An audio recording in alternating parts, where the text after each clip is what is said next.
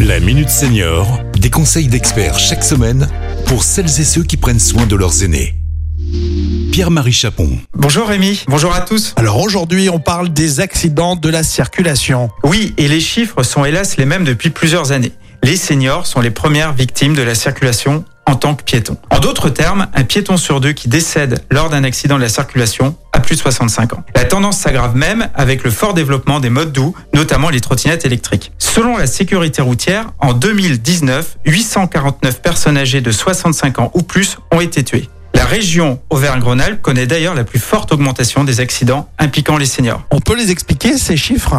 Eh bien, les préjugés ont la vie dure. Beaucoup de Français pensent encore que les seniors sont les premiers responsables d'accidents de la circulation en tant que conducteurs, ce qui est faux. En revanche, les seniors sont les premiers à se déplacer à pied et donc sont le plus souvent piétons.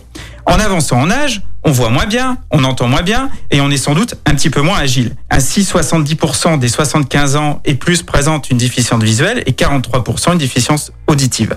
Cependant, ces fragilités ne font qu'amplifier les risques, mais n'en sont absolument pas la cause. Bon alors finalement, qui est responsable? Eh bien, un peu tout le monde en fait. Les principaux facteurs sont la vitesse euh, et la prise d'alcool des conducteurs. Euh, alcool et stupéfiants. La plupart des accidents piétons surviennent par effet de surprise du conducteur qui n'avait pas détecté le senior ou par faute d'inattention. En tant que piéton et a fortiori senior, il convient de respecter trois règles d'or. Premièrement, on se concentre sur son déplacement.